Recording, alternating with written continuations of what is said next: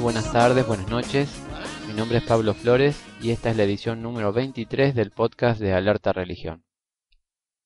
Para hoy tengo un par de noticias internacionales que me, parecieron muy interesantes. Eh, la una es un poco graciosa, la, primera de las dos.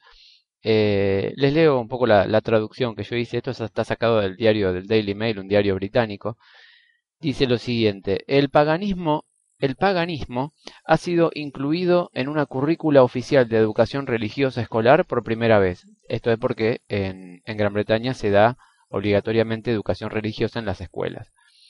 El Consejo del Condado de Cornwall, eh, que esto queda, está en la puntita suroeste de Inglaterra, eh, el Consejo del Condado de Cornwall le ha dicho a sus escuelas que las creencias paganas, que incluyen el paganismo, el druidismo y la adoración de dioses antiguos como Thor, debe enseñarse junto con el cristianismo, el islam y el judaísmo.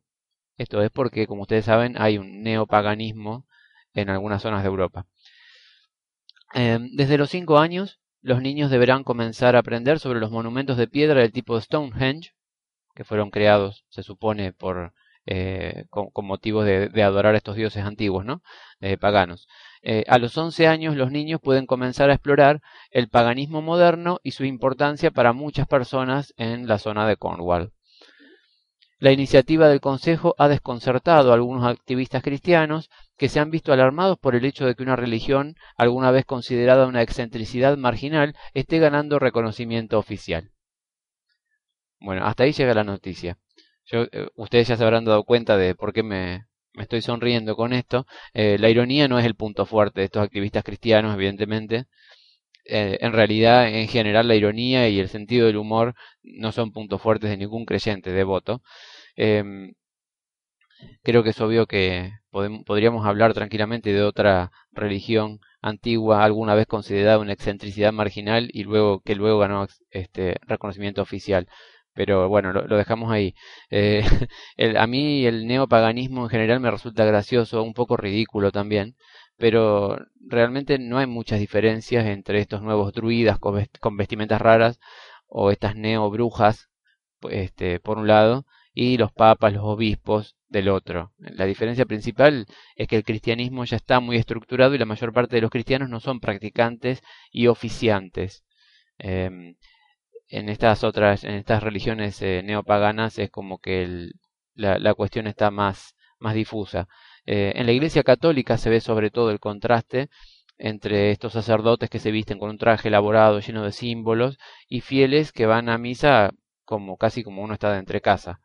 Eh, en las iglesias evangélicas se ve menos el contraste, pero a la vez los laicos, lo que no son el pastor, se visten especialmente para ir al templo de una forma muy distintiva, cualquiera los puede reconocer por la calle, una forma distintiva casi tanto como la de la túnica de los druidas o, las brujas estas que van todas vestidas de negro y con una capucha. Eh, a mí personalmente que una persona tenga que ponerse una camisa nueva y una corbata y zapatos brillantes para ir a adorar a su Dios no me parece más raro que el hecho de que otra tenga que ponerse una túnica de druida para hacer lo mismo. Es una cuestión de moda o de convenciones que pueden estar más o menos extendidas. Esa es la única diferencia.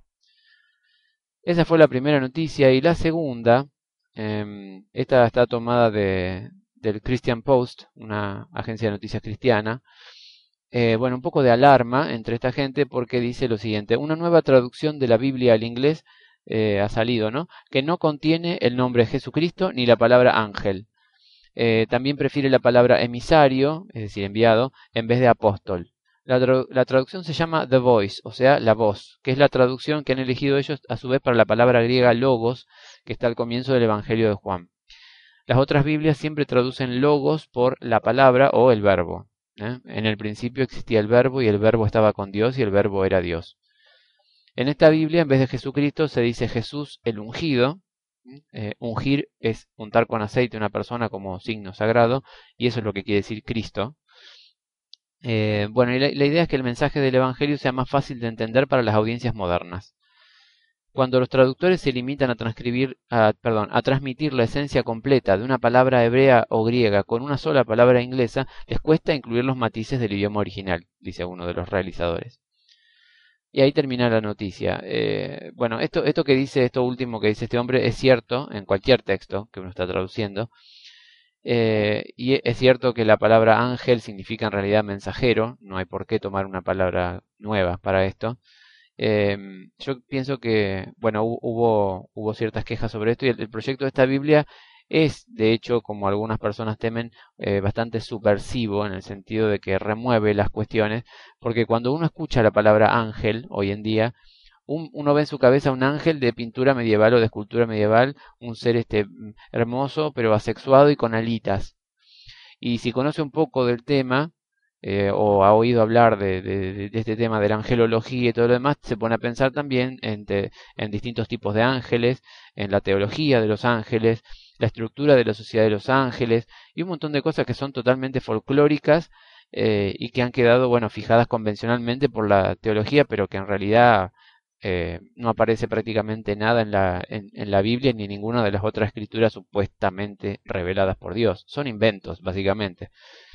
Em, pero cuando uno dice, le llama a algún mensajero de Dios, literalmente mensajero, como dice el texto original, esto no, no provoca todas estas sensaciones. Eh, lo que hace es bajar los ángeles a la tierra en un sentido figurado y también literal.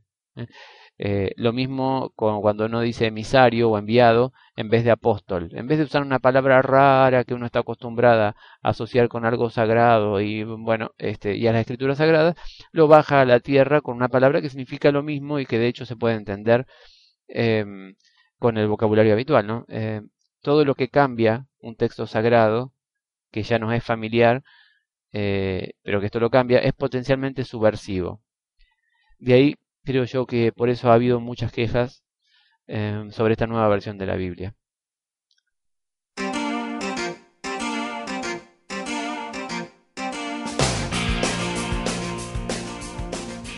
Y bien, esas son las dos noticias de hoy. Eh, los dejo con eso. Y bueno, recuerden que pueden seguir Alerta Religión en Twitter, arroba Alerta Religión. Pueden encontrar Alerta Religión en Facebook y por supuesto les recomiendo que lean eh, siempre la, parte principal de Alerta Religión, que es su blog en alertareligión.com.ar. Nos vemos en la próxima.